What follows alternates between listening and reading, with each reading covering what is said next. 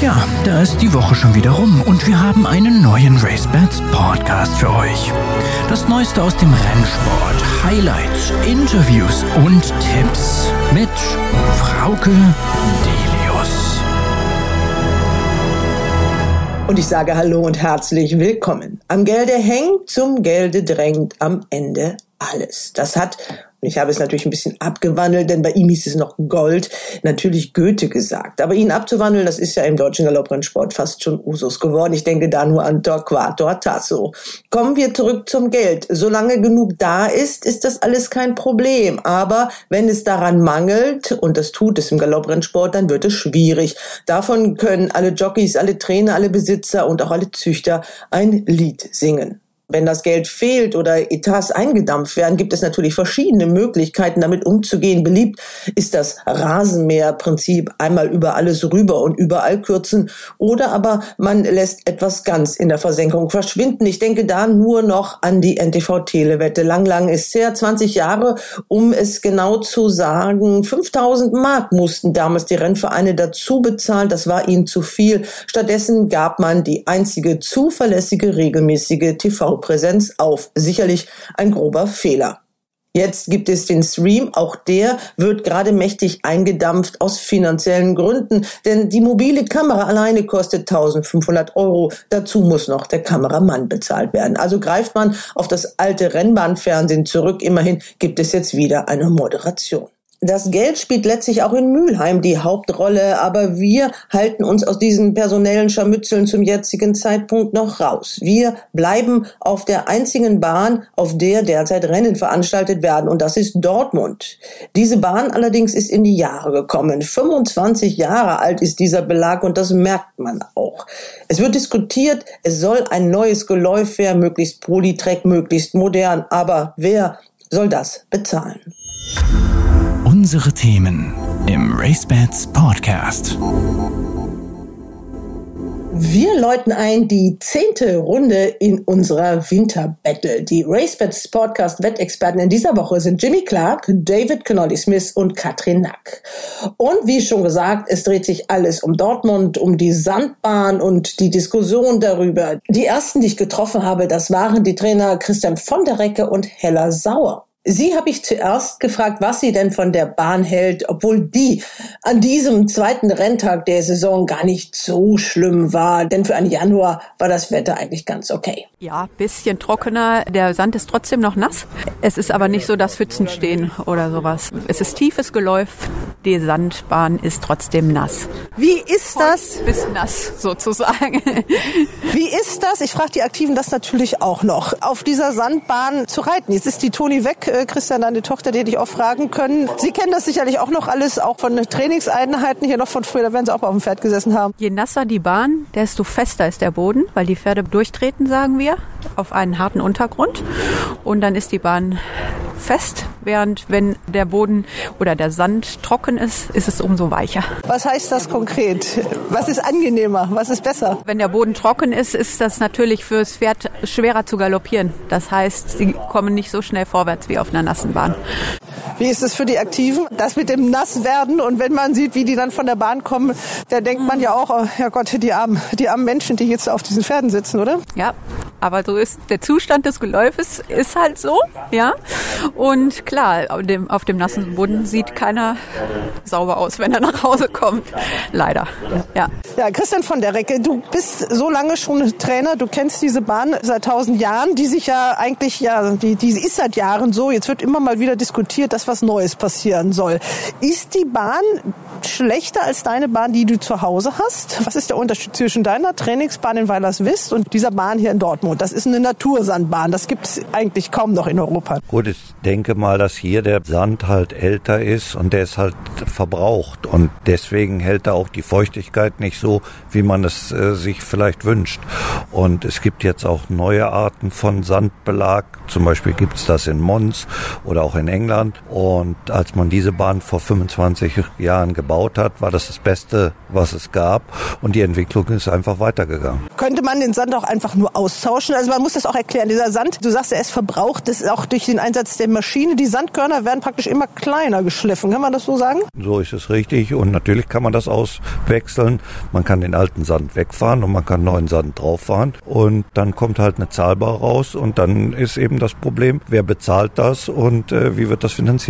Ja, jetzt sind die Träume aber noch ganz andere. Also was hast du da in Weilerswist? Was ist das und was ist der Unterschied? Gut, das ist äh, Sand und da ist Martin Collins untergemischt. Das ist eben eine Faser aus alten Teppichresten und man hat eben das Gefühl, dass man auf, wie auf Teppich galoppiert. Und sowas ist auch in England erlaubt und wird auch gemacht und ist halt einfach eine Kostenfrage. Du hast das vor wie vielen Jahren neu gemacht bei dir und du hast es auch schon mal ausgetauscht? Vor einem halben Jahr haben wir es ausgetauscht, als die Flut kam, da war nämlich alles weg. Aber davor auch schon mal, oder? Ja, man muss das natürlich, wie ich gerade sage, immer wieder erneuern und äh, man muss auch immer wieder was an dem Belag machen, sonst wird er eben verbraucht und ist alle. Wenn ein einzelner Trainer das finanzieren kann, warum kann das nicht eine Rennbahn finanzieren? Das weiß ich natürlich nicht, aber ich denke, hier sind natürlich über die Breite der Bahn ganz andere Kosten, die da auf einen zukommen, plus dass natürlich das alte Geläuf auch entsorgt werden muss. Ich werde das den Präsidenten natürlich auch noch fragen, aber wäre das der Wunsch der Aktiven, dass diese Bahn, dass sich hier doch mal was tut? Also egal jetzt, ob es finanzierbar ist, aber was würdet ihr euch wünschen? Gut, dass man sich das wünscht, ist ja klar. Und äh, wenn man dann auch wieder dazu übergehen kann, wie man es früher gemacht hat, dass man als festen Wochentag jeden Mittwoch, äh, von mir aus jede Woche, alle 14 Tage macht, mit einer etwas höheren Grunddotierung und dann vorweg vielleicht über einen Topf, dass jeder Besitzer was dran einzahlt, das wäre natürlich so eine Idee. Aber ob es dann eben reicht zur Finanzierung, das weiß ich nicht. Du hast jetzt doch wieder über das Geld gesprochen. Ich wollte mit dir nicht über das Geld sprechen. Du sollst es einfach nur so aus sportlicher Sicht sehen,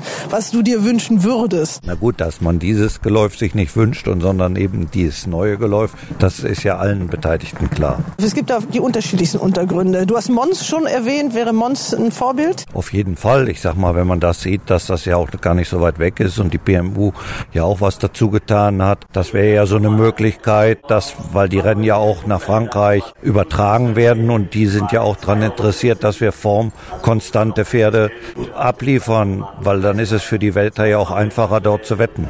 Ja, mit der Wetterei, das ist so ein Ding. Heller Sauer nickt auch. Also unsere Wettexperten tun sich hier auch immer schwer. Ich glaube, jeder tut sich Also schwer hier, ne? Zum Wetten ist es in Dortmund, ich ich bin jetzt kein großer Wetter, aber um zu wetten, es ist nicht schön, weil wir haben hier Abstände in Rennen. Es gibt X-Sieger, die mit 35 Längen gewinnen. Der, der zweite hat nochmal einen Abstand von 20 Längen zum dritten. Das ist so ein bisschen unreell immer, ja. Und man kann das immer auch sehr, sehr schwer für die nächsten Rennen dann einsortieren. Und sowas passiert natürlich mit einem anderen Untergrund definitiv nicht. Ja, da, egal welcher Untergrund es dann auch immer wird. Ja, ich behaupte mal, da gewinnt keiner mehr mit 35 Längen. Zumal ja dann diesen 35 Längensieger man dann noch nicht mal unbedingt auf dem Wettschein hat. Das kommt ja noch dazu, dass der noch nicht mal so selbstverständlich ist. Ja, Christian, also es wird ja drüber geredet.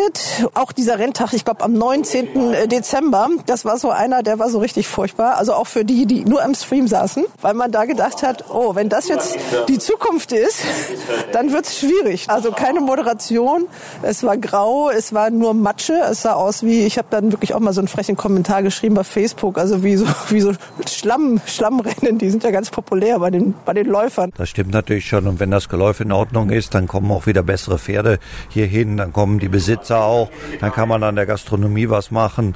Und ich sag mal, man darf ja eins nicht vergessen, gerade hier die Linienführung ist ja schon gut. Die Bahn ist äh, 300 Meter größer als Mons und äh, wenn das alles passt, wir liegen sehr gut.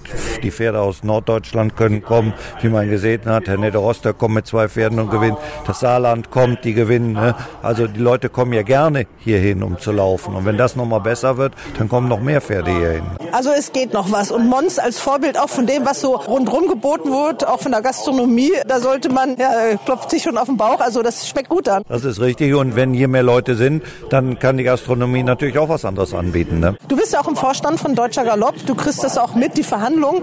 Ein kleines, was heißt ein kleines, schon ein relativ großes positives Signal gab es ja. Die Erhöhung der Rennpreise. Das ist natürlich schon der erste Schritt, dass wir zeigen, dass es für die Besitzer wieder attraktiver wird. Ne? Also 25 Prozent an den Sonntagsrenntagen. Wovon wird das finanziert? Das macht die Besitzervereinigung und die Rennvereine, die handeln das aus. Da ist der Vorstand nicht involviert. Bei mir steht Marco Klein aus Mannheim angereist. Es gibt ja keine Alternativen, also muss man hierher. Ja, so ist es. Äh, anders geht's äh, im Winter leider nicht. Jetzt, die Bahn ist heute auch okay soweit. Wir haben letztes Jahr mal viele Renntage ausgelassen, aber jetzt heute passt soweit. Äh, ich glaube, dieser Renntag am 19. Dezember, da gab es ja dann auch mal so ein paar Diskussionen mal wieder über die Rennbahn. Es ist ja eigentlich immer dasselbe, also es ist ja nicht neu, aber manchmal denkt man so, es reicht jetzt, oder? Ja, das ist sicher richtig. Wir haben die letzten Jahre zwar immer viele Erfolge hier gehabt. Letztes Jahr hat man von der Saison, wie gesagt, sehr viel ausgelassen, auch an Renntagen. Es muss auf jeden Fall äh, was an der Bahn gemacht werden. Ne? Ob hier oder sonst wo. Also eine vernünftige Allwetterbahn, die, die brauchen wir schon in Deutschland. Ne? Weil man, man sieht ja, man hat schon Starter im Winter. Ich glaube, man hätte sogar mehr, wenn das Geläuf äh, etwas praktikabler wäre. Sie haben sich ja in Zurückhaltung geübt mit ausländischen Starts. Aber jetzt war zu lesen, dass Sie gesagt haben, okay, wir haben es auch gemacht, um den deutschen Rennsport zu unterstützen. Auch meine Besitzer wollten das so, aber das hat sich jetzt ein bisschen geändert? Ja, das ist äh, sicher richtig. Ne? Ich meine, gut, wir haben jetzt äh, in den letzten Wochen natürlich gesehen, dass die Rennpreise wieder erhöht werden. Ähm, aber ähm, es ist schon ein Stück weit im Ausland ist mehr zu verdienen. Das ist einfach so. Und äh, auch die Rennvereine müssen mehr für die Besitzer tun, um die Besitzer auch an sich zu binden. Also man kann nicht nur auf die Gutmütigkeit der Leute hoffen. Auch so ein bisschen, was den Service angeht. Also es gibt Beispiele, zum Beispiel in Mons, da kriegt man ein bisschen mehr, auch als Besitzer, wenn man kommt, oder? Ja, eben. Also das, das sind schon so Faktoren. Der Besitzer investiert viel Geld. Dass es kein äh, großes Profitgeschäft für einen Besitzer ist, das wissen wir alle.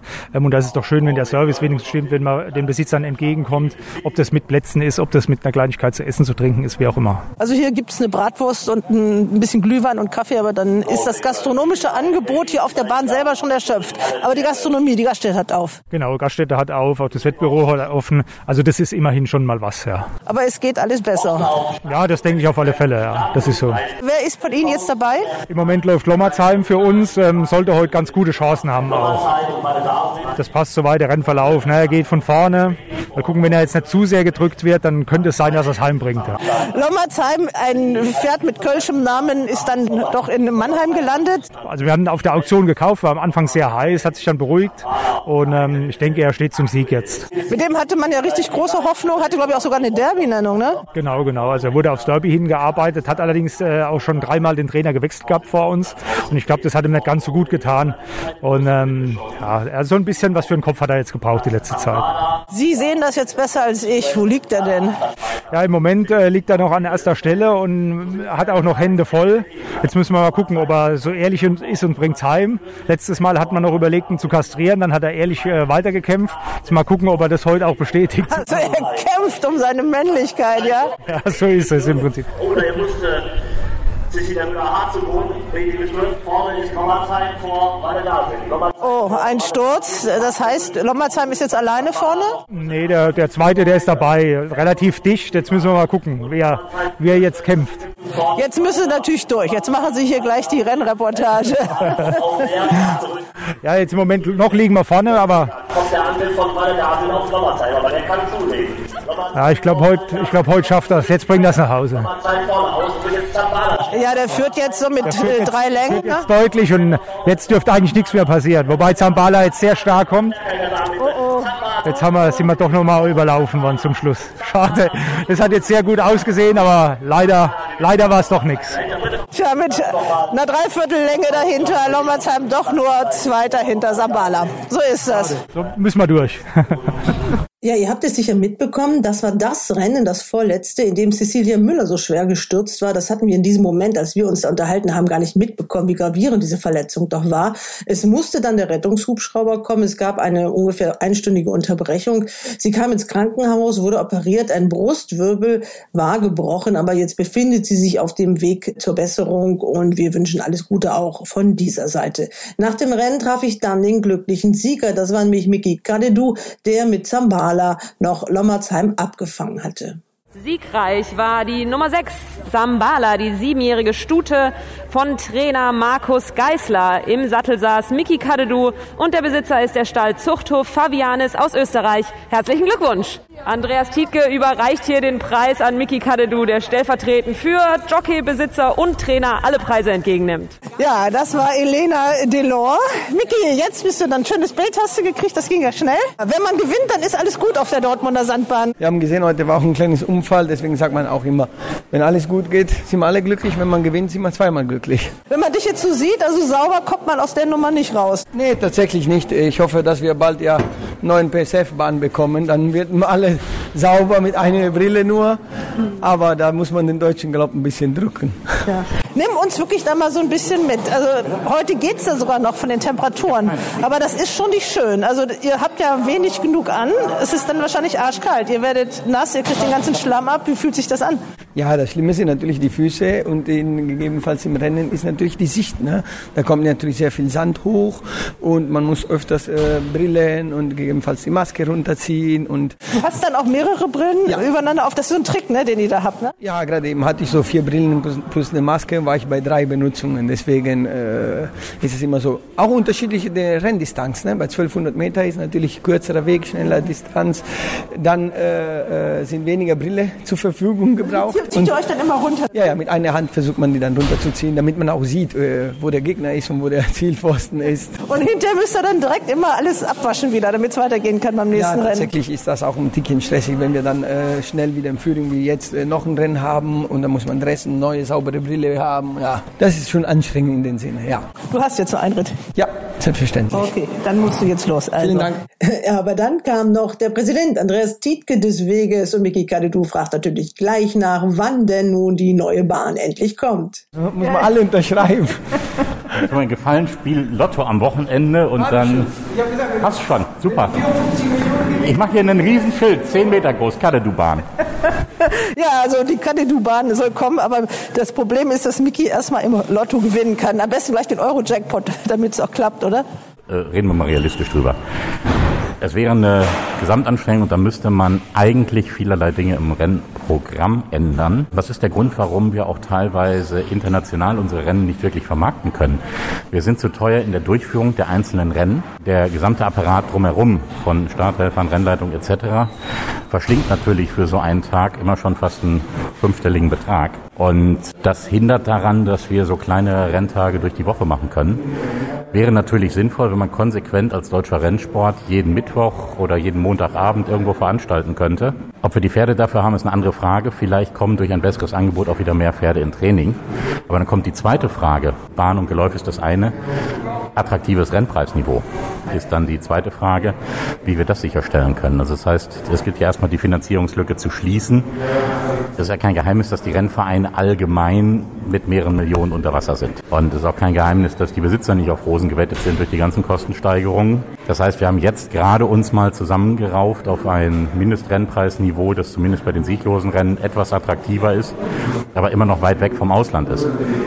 Wenn wir es nicht schaffen, irgendwie nachhaltig im Jahr drei bis vier Millionen zusätzlich einzunehmen. Und da kommen wir dann wieder auf die Frage, wir haben die, seitdem wir die Racebets-Gelder haben, war Ende 2016 viel Geld verkonsumiert, aber nicht investiert. Wenn wir da jetzt nicht endlich eine Lösung finden, die dauerhaft stärkere Erträge sichert, dann äh, ist über solche Investitionen gar nicht nachzudenken. Wir haben ja vor zwei Jahren hier an dieser Stelle auch schon mal äh, gestanden. Da war ein neuer Name Thema, da war ein neues Logo Thema, da war eine Marketingabteilung Thema. Die sind schon wieder alle Geschichte, diese Menschen, über die wir damals gesprochen haben. Sie müssen das jetzt gar nicht kommentieren. Da ist ja auch viel Geld ausgegeben, was aber alles nicht nachhaltig war, oder?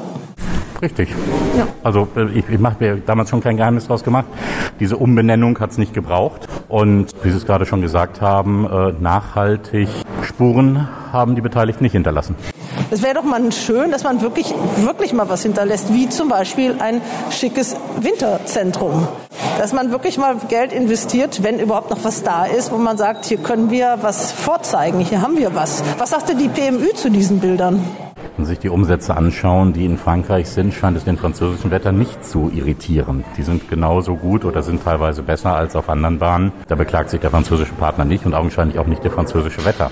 Beklagt sich aber auch in Deutschland. Äh, wir hören immer auf Stimmen von Leuten, die sowieso in den letzten Jahren kaum Starter auf Sand hatten. Die sind sehr meinungsführend in der ganzen Diskussion über die Sandbahn. Diejenigen, die hier regelmäßig hinkommen und Rennen gewinnen, komischerweise nicht diese negative Meinung. Ja, ich glaube, wenn Sie mit den Besitzern von Verlan sprechen, sind die dankbar und glücklich, dass wir genau diese Sandbahn haben. Die Wetter sind aber auch nicht immer glücklich. Wir haben ja auch unsere Racebets-Wettexperten, die aber jetzt eigentlich, glaube ich, ganz gut gewettet haben heute. Die haben jetzt mal ein paar Siege gehabt. Letztes Jahr war es eine Katastrophe. Da hatten wir, glaube ich, außer Hot Henna überhaupt keinen. Diesmal ist es ein bisschen besser. Sie haben sich da auch rangetastet. Ähm, trotzdem erstmal die Zuklärung, die PMÜ. Ist das prozentual, was man abkriegt, oder zahlen die fest die Rennpreise? Wie sieht das aus? Weder noch. Weder noch. Das liegt dazwischen. German Tod zahlt einen Teil der Rennpreise. Ein Teil der Rennpreise, insbesondere bei den Sommerrennen, wird mittlerweile ja solidarisiert. German Tod bekommt einen prozentualen Anteil dafür und die Rennvereine bekommen eine gewisse entgeltliche Entschädigung. Also man partizipiert nicht unbedingt daran, wenn in einem Rennen besonders viel umgesetzt wird.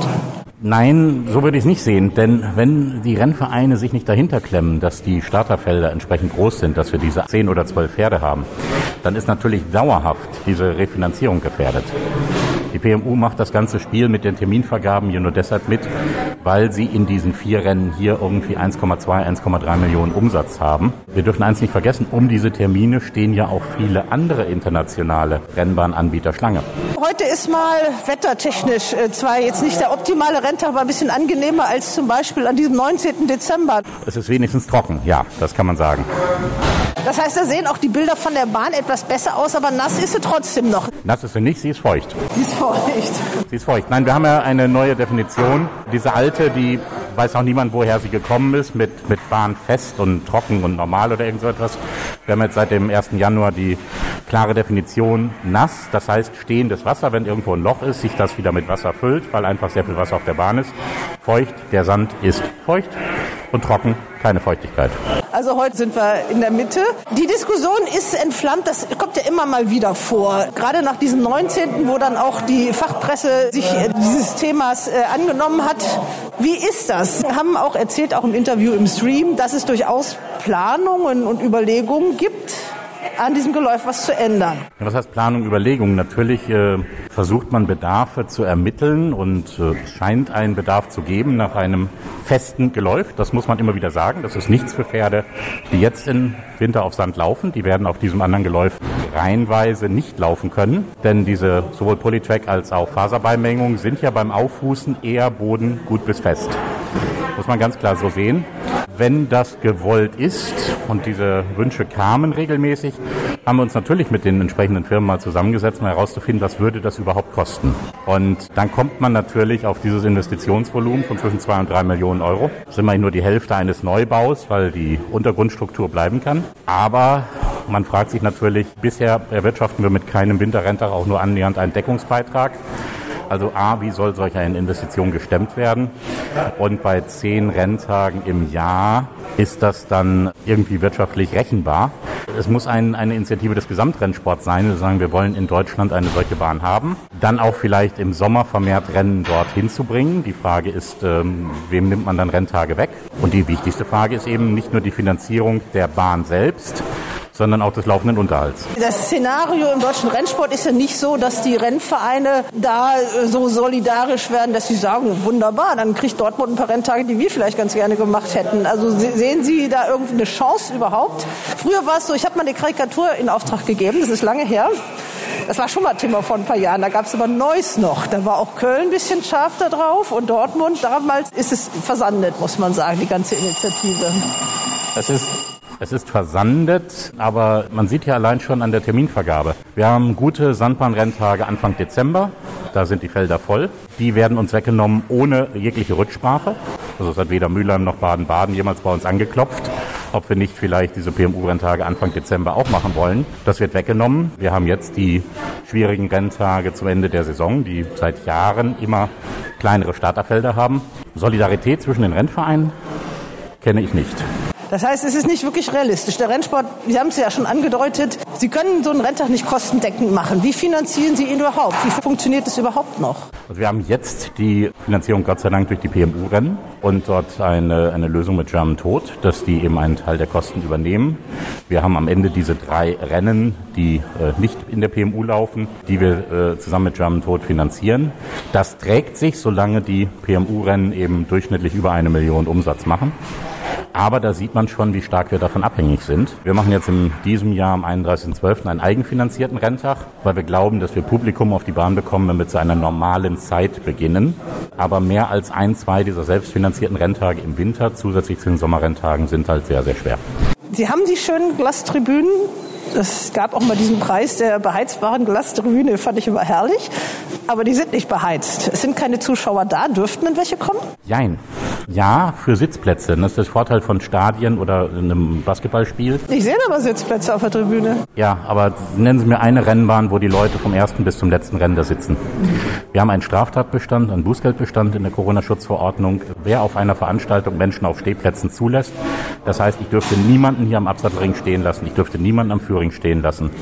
Das Risiko gehe ich einfach nicht ein, dass ich hinter 50.000 Euro Bußgeld zahle, weil ich gegen die Corona-Schutzverordnung verstoßen habe. Dann lieber ohne Besucher. Aber trotzdem wäre das nicht mal, um neue Besuchergruppen anzuziehen. Die Menschen können ja kaum was unternehmen. Es ist ja alles schwierig. Könnte man nicht einfach einen netten Brunch machen nach dem Motto, da habt ihr einen festen Sitzplatz und dann seht ihr noch ein paar Pferde vorbeilaufen und eine Wettkasse macht man da oben auch. Wäre das nicht machbar? Sie müssen es kontrollieren, Sie müssen dann drei Ordner dahinstellen, Sie müssen das eins sehen, diese 750 ist auch nochmal begrenzt. Da werden abgezogen die Teilnehmenden, das ist der Zuschauer und Teilnehmende. Wir haben 360 Teilnehmende, also es ist schon... Wie viel gehen denn auf die Tribüne? Wie viel gehen denn auf die Tribüne? Auf die Tribüne gehen Corona-gerechte Sitzordnung wiederum vorausgesetzt, knapp 200. Normalerweise deutlich mehr, aber wir haben ja keine Corona-gerechten Abstände bei der bisherigen Bestuhlung. Aber das wären ja sicherlich auch Dinge, die man, wenn man hier neu investieren wollte in die Sandbahn, muss man natürlich da diese Konzepte auch neu denken, oder? Also ich glaube, wenn wir anfangen würden, nur noch in Corona-bedingten Einschränkungen zu denken, dann sollten wir sofort zumachen. Und zwar komplett den deutschen Rennsport. Das kann es nicht sein. Also es muss irgendwann einen Zeitpunkt geben, wo diese schwachsinnigen Grundrechtseinschränkungen aufhören und wir uns einfach der Situation stellen, dass es dieses Virus gibt, dass es momentan zumindest ja auch in Frankreich und England keine Leichenberge produziert. Und wir müssen einfach mal aufhören, uns äh, weiterhin selbst zu beschränken. Kommen wir nochmal zum Stream. Äh, dieser 19. Dezember, da habe ich selber auch was bei Facebook geschrieben, weil da habe ich zu Hause gesessen und habe mich gefragt, was ist das? Was sehe ich da gerade? Weil das war dann ohne Moderator, das war dann nur der Pan Krischbin, der dann hier überall den rasenden Reporter gespielt hat. Die Kameraeinstellungen sind ja auch reduziert. Das geht nicht anders. Vielleicht, dass Sie es den Leuten, die da auch in diesem Forum so eifrig diskutieren, auch mal erklären. Man kann sich den Stream, so wie es bei großen Renntagen sonst war, einfach nicht leisten, oder? Das ist eine simple Frage. Für diese Funkkamera werden 1500 Euro aufgerufen. Plus 350 Euro für einen Kameramann. Das heißt, wenn die Funkkamera hier ist, sind 1850 Euro. Zehn Sandbahnrenntage, knapp 20.000 Euro. Und das muss der Rennverein bezahlen? Das muss der Rennverein bezahlen. Ja, das gleiche ein Moderator. Dann haben wir noch den normalen Rennkommentator. Und nochmal, wie soll das im Winter bezahlt werden? Ja, also wir strecken uns hier sehr. Ich kann Ihnen mal eins sagen, die beiden Abendrenntage haben zusammen 18.000 Euro Stromkosten verursacht. Das sind 9.000 Euro für den 7. November und den 27. Dezember. Da können Sie gegen ankommen, wie Sie wollen. Definitiv sind das Tage, die massiv ins Minus gehen. Und es ist nice to have. Äh, natürlich wäre es schöner, schönere Bilder zu haben, mehr Moderation, mehr Content. Aber es ist einfach nicht zu erwirtschaften. Die Alternative wäre, die Rennpreise noch weiter runterzunehmen. Ja, wir versuchen hier gerade mit aller Gewalt diese 4.000, 4.500 Euro zu halten. Das ist schon eine erhebliche Anstrengung. Alles, was wir sonst haben, man kann das Geld nicht zweimal ausgeben. Und ich sage Ihnen eins, der Dortmunder Rennverein wird sich nicht wieder in diese Schuldenspirale begeben, in die er sich mit dem Bau der Sandbahn vor 40 Jahren begeben hat. Letztendlich sind wir froh, dass wir uns die Entschuldung haben nach 40 Jahren leisten können.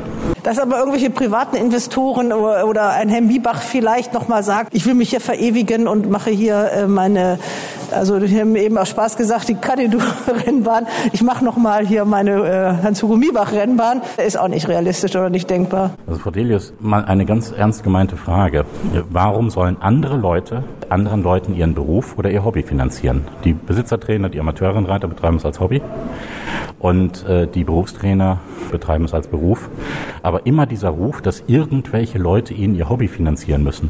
Ich glaube, Herr Miebach, Ostermann, Baum, wie sie alle heißen mit ihren großen Gestüten, geben jedes Jahr siebenstellige Beträge aus, halten 30, 40 Pferde im Training, schaffen damit Arbeitsplätze, schaffen mit ihren Gestüten Arbeitsplätze. Und dann immer wieder dieser einfache Satz, ja, dann sollen die doch noch mal da eine Million geben und da eine Million geben.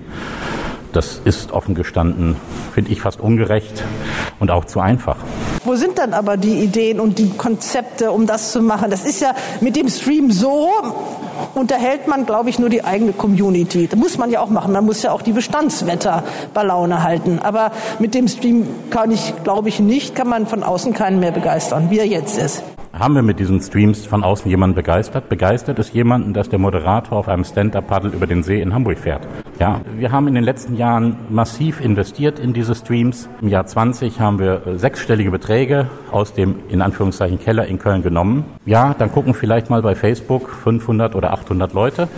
Wie viele davon haben denn tatsächlich mal die Entscheidung getroffen, ich kaufe eine Eintrittskarte oder ich wette mal 10, 20, 30 oder 50 Euro? Die Zahlen kenne ich nicht. Ich weiß nicht, ob es die gibt, ob sie erhoben wurden.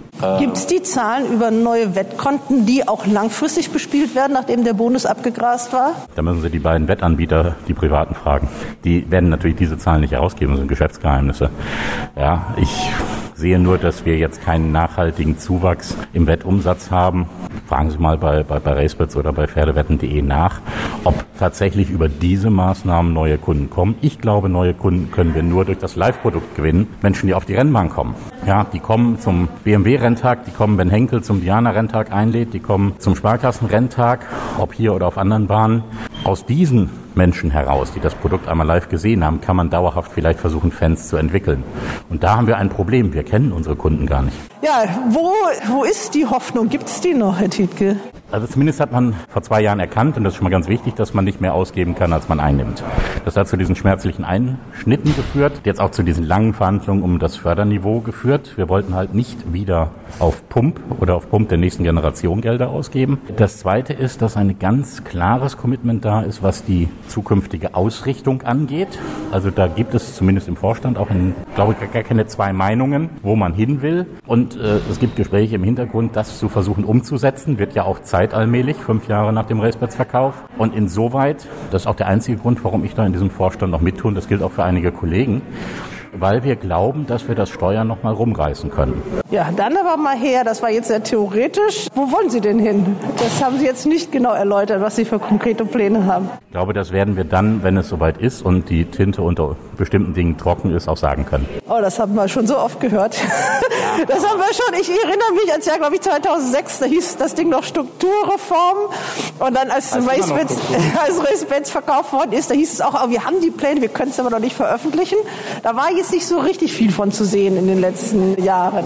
Da war nicht viel von zu sehen, das ist richtig. Als bestimmte Dinge angedacht waren, gab es dann immer wieder die ein oder andere Bremse, die reingehauen wurde, sei es intern oder auch extern. Und zugegebenermaßen waren die letzten zwei Jahre natürlich von diesem permanenten Reagieren in der Lage geprägt. Was man vielleicht auch nochmal anerkennen muss, wir haben es ja tatsächlich mit immensen Einschränkungen hier in Deutschland geschafft, einen einigermaßen gescheiten Betrieb aufrechtzuerhalten. Das haben alle Rennvereine überlebt. Ist jetzt nicht die allergrößte Leistung, wenn man nur auf die Summe schaut, aber dass wir es überhaupt geschafft haben, diese zwei Jahre den Betrieb aufrechtzuerhalten, denken Sie dran, wie stark oder wie schnell die anderen Länder zum Beispiel wieder volle Zuschauer haben konnten. Wir haben, glaube ich, im letzten Jahr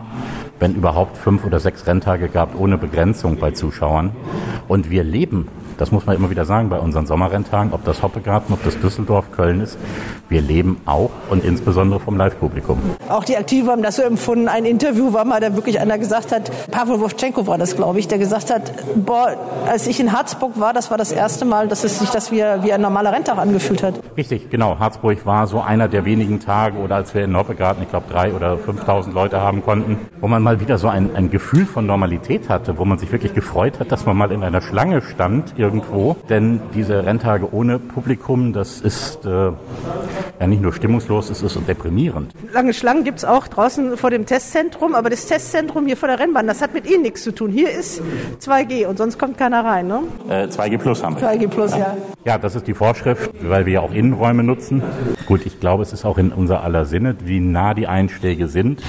Gestern Abend hat der Grillspien seinen, seinen positiven Test bekommen, deshalb ist er heute nicht hier. Wenn man die Entwicklung dieser Omikron-Variante sieht, sollte alles unternehmen, dass wir möglichst wenig Fälle hier im Rennsport haben.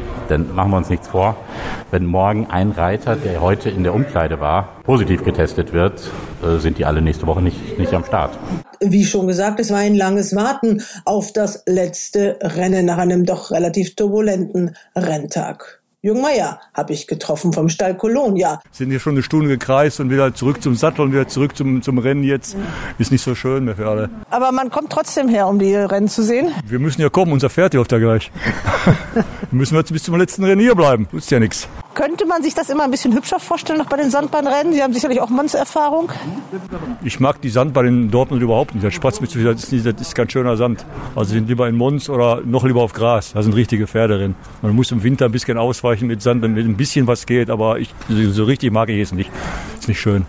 Aber es gibt keine Alternative, ne? Nein, weil irgendwann ja in Dortmund geändert wird, man ein oder zwei Millionen in der Hand nimmt und die Bahn ausbaut mit anderen Sand, man weiß es nicht. Wie optimistisch sind Sie da? Nicht, nicht sehr optimistisch. Nicht so, sind noch fünf Leute auf der Rennbahn hier. Wir sollten bezahlen, also sehr optimistisch bin ich da nicht. Latino läuft gleich. Sie können gleich wieder sehen bei der Siegerehrung. Oh, okay, da muss ich doch bleiben. Ich wollte eigentlich gehen, weil es mir so kalt geworden ist. Jetzt habe ich auch so lange gewartet. Jetzt, äh, jetzt, jetzt kommt es da auch nicht mehr drauf an, ne? Latino, dann gucken wir da mal hin. Latino gegen Holland heute. Ja, und was soll ich euch sagen? Zehn Minuten später sehe ich eben jenen Herrn zusammen mit seiner Frau hopsend auf Zielhöhe, denn sein Latino hatte genau die beiden Holländer von Romy van der Molen noch eingeholt.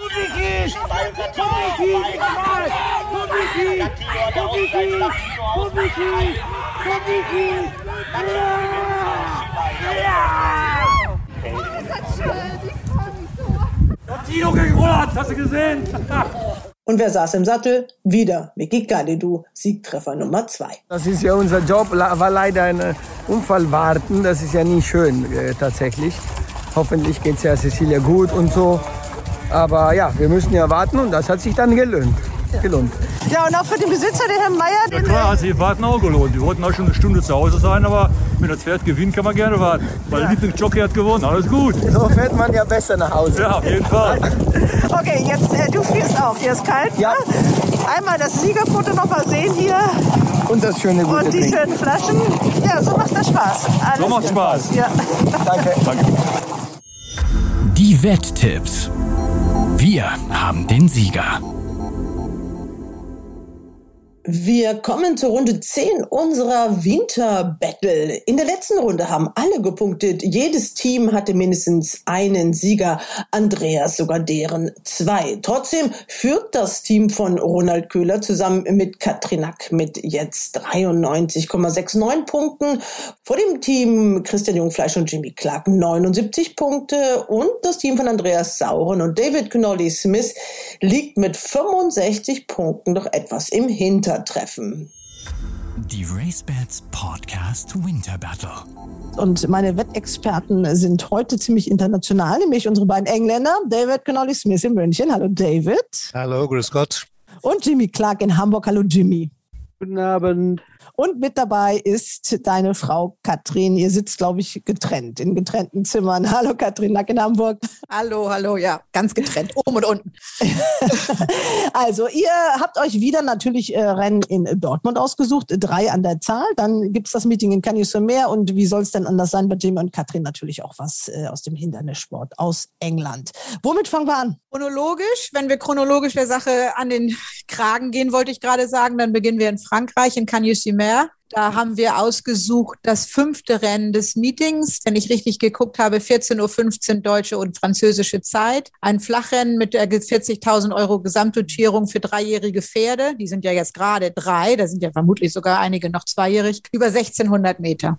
Ja, dann äh, David, dann fang du doch äh, mal an. Wir haben ja also festgestellt, ein Pferd, was in Deutschland trainiert wird, haben wir denn doch dabei. Das ist Best 16 von Mats Nagels trainiert. Und soweit ich gesehen habe, reitet äh, Maxime Guillon, der für mich äh, der beste Jockey Frankreichs ist. Also ich finde ihn sehr interessant und ich muss ehrlich sagen, die anderen Pferde kenne ich kaum, die hier laufen. Deshalb werde ich dieses Pferd tippen. Ich spiele sehr gern die deutsche Pferde in Frankreich. Die haben auch viel Erfolg. Dieses Pferd hat gute Form in Frankreich gezeigt, ist durchweg in Frankreich gelaufen, hat vier Rennen sogar gewonnen. Er hat sogar ein Listenrennen gewonnen in Vichy und war Dritter in einem Gruppenrennen im Herbst. Also diese Formen sind sehr anständig. Ich habe meinen Kollegen gefragt, wie die Ratings sind von dem Pferd und äh, er hat angeblich das beste Rating mit ungefähr zwei, drei Kilo Abstand zu landen. Also deshalb für mich muss er gewinnen. Ich hoffe, dass er das auch tut. Also Matt Snackers, der Trainer, Maxime Guillon, der Jockey und das Pferd heißt Best 16. Musstest du ja nehmen, ne? wenn das schon wenigstens ein schöner englischer Name ist. Ne? Genau. Ja, also wir sind ja leider drei so richtige Frankreich-Experten. Von daher, David hat eben vollkommen recht. Das ist das Pferd mit dem höchsten Valeur ja, oder höchsten Rating im Rennen. Ich habe mich auch schlau gemacht und äh, ein bisschen geguckt. Das Pferd mit dem zweithöchsten Valeur offiziell ist ja die Nummer 8. Mir ist auch stark geraten worden, die zu nehmen. Aber ich habe mich entschieden für den, also Ronald und ich haben uns entschieden für die Nummer 5, äh, Bon Hair Blue, mit dem, was ich finde, besten Jockey in Frankreich, Christophe Soumillon. ich, ich nehme Guillon jeden Tag. okay, Jimmy, du hast bestimmt was anderes als deine Ähm, Frau, oder? Ja. Mein Tipp ist die Nummer 4, Sluzovic, weil der Boden stimmt und die Distanz stimmt und das für mich reicht auf diese Cannes-Sumer Sandbahn. Okay, dann geht's weiter in England. Genau, also chronologisch, geografisch schneiden wir über auf die äh, britische Insel. 2.35 Uhr englische Zeit, 3.35 Uhr bei uns. Die Peter Marsh Handicap Chase. Ein Grade Two Rennen über ähm, drei Meilen, fast zwei Furlongs. Das sind, ich muss mir das auch immer umrechnen, warte, 5.144 Meter. Also eigentlich ein richtig super Rennen, das auch über die Jahre richtig tolle Pferde gewonnen haben, die zum Teil Gold Cup und auch ähm, ich sag mal, Grand National Kaliber hatten. In diesem Jahr laufen vielleicht nicht unbedingt, keine Ahnung, ist schwer zu sagen jetzt, ob das wirkliche Gold Cup oder Grand National Pferde sind. Auf jeden Fall läuft der Vorjahressieger mit, Royal Pagal. Und ähm, wir haben ja weichen Boden morgen in Haydock, übermorgen in Haydock. Und äh, mein Tipp in diesem Rennen, also es ist ein wirklich ähm, schön toll besetztes Rennen mit zehn Startern. Äh, mein Tipp ist die Nummer acht, Empire Steel, Sandy Thompson mit dem amtierenden äh, britischen Hindernis-Champion Jockey Brian Hughes im Sattel zuletzt gefallen, äh, als er richtig gut ging. Ich glaube, der Boden passt ihm, die Distanz ist überhaupt gar kein Problem für das Pferd, für, mit acht Jahren relativ wenig geprüft und deswegen ist er mein Tipp in diesem Rennen. Okay, also das Rennen, das ist ja diese Peter Marsh Handicap Chase, die gibt's auch bei RaceBets schon. Katrin, sag noch mal bitte deinen Tipp. Mein Tipp ist die Nummer 8, Empire Steel, Trainer Sandy Thompson mit Jockey Brian Hughes. Ja, also Empire Steel sehe ich gerade hier beim RaceBets Langzeitmarkt steht 6 zu 1. Jimmy, was hast du denn? Hast du doch den RaceBets Langzeitmarkt dir mal angeguckt? Wen hast du ausgesucht? Ich habe Remastered äh, genommen und gewettet. David Pipe in Training, Tom Scudamore, Style Jockey reitet. Da gibt es eine Formlinie mit äh, Remastered und die Favorit Royal Pagal durch Just Your Type. Die haben beide Just Your Type geschlagen, beide viel Gewicht getragen diesmal. Heute treffen sie gegeneinander, aber Remastered hat ungefähr 20 Pfund weniger als Royal Pagale. Und das ist das entscheidende Plus für Remastered. Und letztens hat er richtig gut gelaufen. Er war Zweiter hinter ein leichter Sieger, aber das war äh, ein tolles Rennen. Und für mich ist er ein guter Ding eigentlich für Samstag. Die Nummer 5 Remastered. Remastered im RaceBets Langzeitmarkt 5,5 zu 1. David, hast du noch ein drittes Pferd, das du gesagt Ja, hast? ja ich, ich weiß die Kurse nicht, aber ich nehme an, dass es, was ich tippe, auch der Favorit sein wird. Das ist die Nummer eins, Royal Pagal. Äh, Der hat das Rennen letztes Jahr gewonnen. Das ist ein Riesenvorteil für mich in Haydock. Es ist eine schwierige Bahn und Pferde, die dort gut laufen, laufen immer wieder gut. Und ich glaube, er kann den Sieg von 2021 wiederholen. Er hat wieder Höchstgewicht, aber das hat er auch letztes Jahr gehabt. Muss Gewicht viel Gewicht weggeben, wie äh, Jimmy schon gesagt hat, 20 Pfund teilweise. Und äh, mein zweiter Mumm wäre Lakeview Lad, die Nummer vier, der kriegt auch viel Gewicht, aber trotzdem, für mich ist die Nummer eins das Pferd vom Rennen. Nach dem Sieg vom letzten Jahr kann er das wiederholen. Er hat sehr gute Formen, ist ein Bahnspezialist und Venetia Williams ist sowieso sehr gut in Form, auch ihr Jockey Charlie Deutsch. Also mein Tipp wäre vermutlich der Favorit, was nicht unbedingt günstig ist, aber trotzdem die Nummer eins ist für mich der Sieger. Also David hat den Favoriten gewählt, das ist Royal Pagail mit 3,5 zu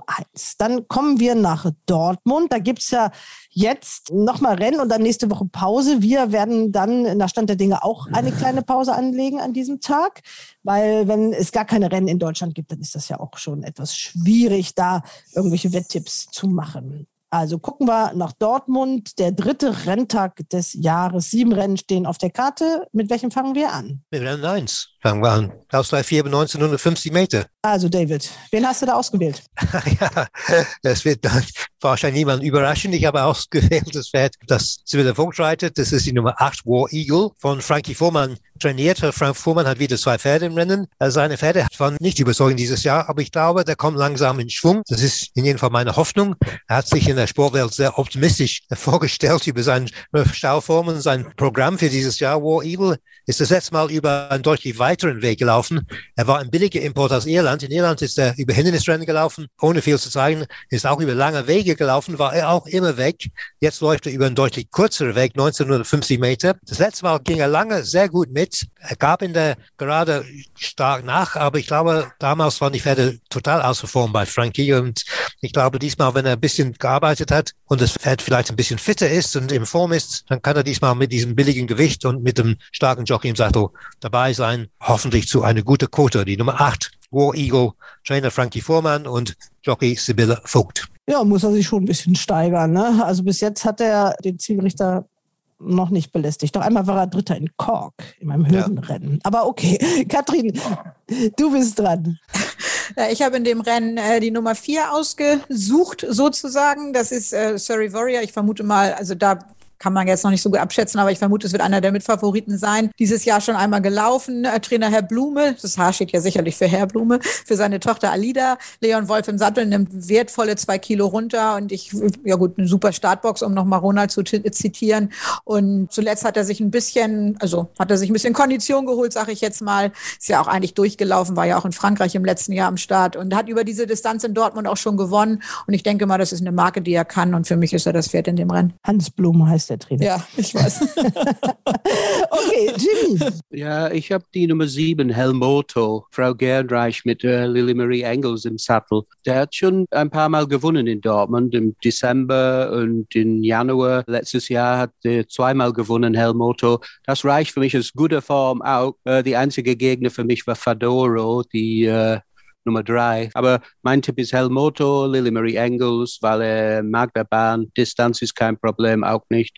Und äh, steht eigentlich günstig im, äh, mit Gewicht auch. Okay, drei Experten, drei Meinungen. Einmal im ersten Rennen in Dortmund die vier, Sorry Warrior für Katrin, die sieben Hello Moto für Jimmy und die acht War Eagle für David. Wen wundert's, wenn man die Reiterin im Sattel sieht? Jimmy, was haben wir dann? Wir haben die dritte Rennen, die Preis vom Lesaktal. Und das ist 1200 Meter Ausgleich 4, Kategorie F, 4000 Euro dotiert. Und mein Tipp in das Rennen ist Cipriani. Das ist die Nummer zwei.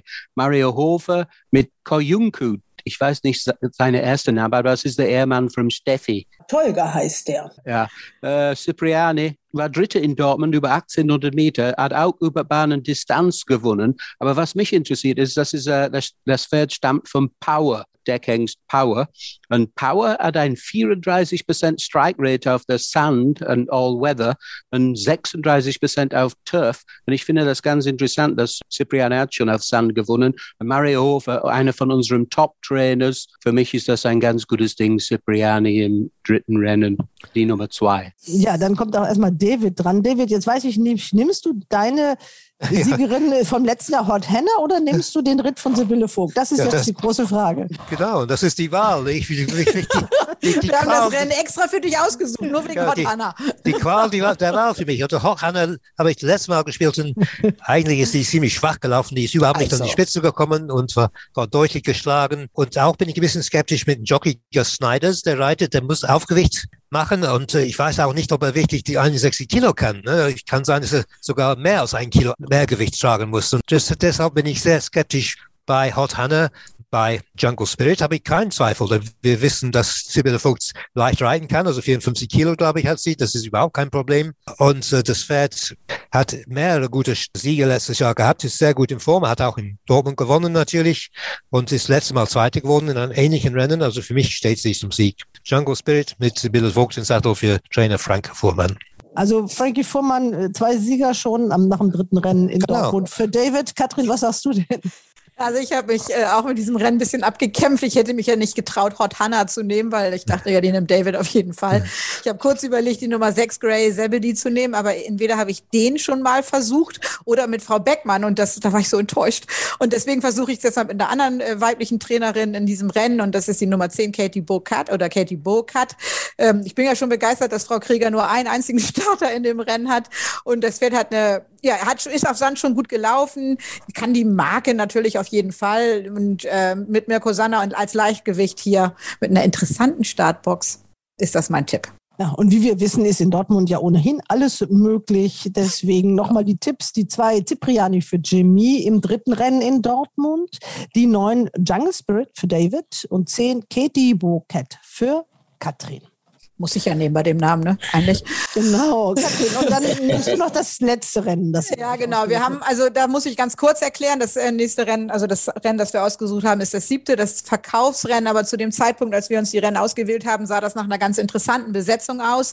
Ähm, Es hat sich dann leider mit der Starterangabe doch stark geändert. Aber trotzdem, wir ble- bleiben jetzt dabei, das siebte Rennen, ein Verkaufsrennen mit inzwischen leider nur fünf Startern, einem ganz heißen Favoriten. Und deswegen nehme ich mal die Nummer zwei, äh, Dama Wand, um nicht äh, ganz langweilig die Nummer eins, äh, Tirano zu nehmen, der ja wohl vermutlich kochend heißer Favorit ist. Die Nummer zwei, Dama Wand, zuletzt schon ganz vernünftig gelaufen. Ruth Weißmeier, mit Esther Ruth Weißmeier im Sattel, einfach als Alternative zum Favoriten. Tja, in Frankreich hat es mit Tirano ja nicht geklappt, den hatten wir ja auch getippt. Jimmy, wie sieht's bei dir aus?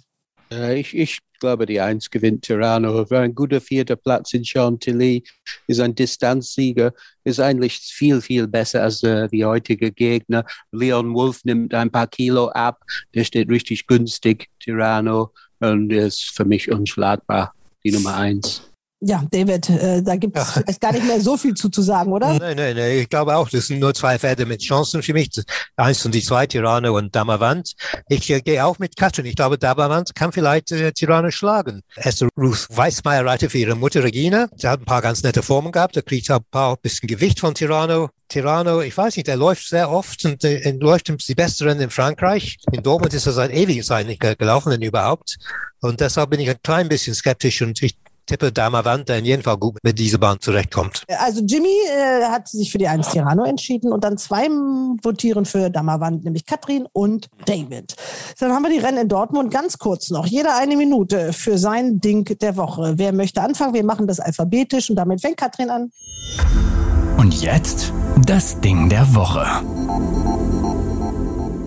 Mein Ding der Woche ist nochmal Diderot, den wir letzte Woche schon hatten und der da für uns gewonnen hat. Der läuft am Samstag in Lingfield. Englische Zeit 1.55 Uhr, äh, deutsche Zeit 2.55 Uhr in einem Class 3 Handicap. Ja, Punkt.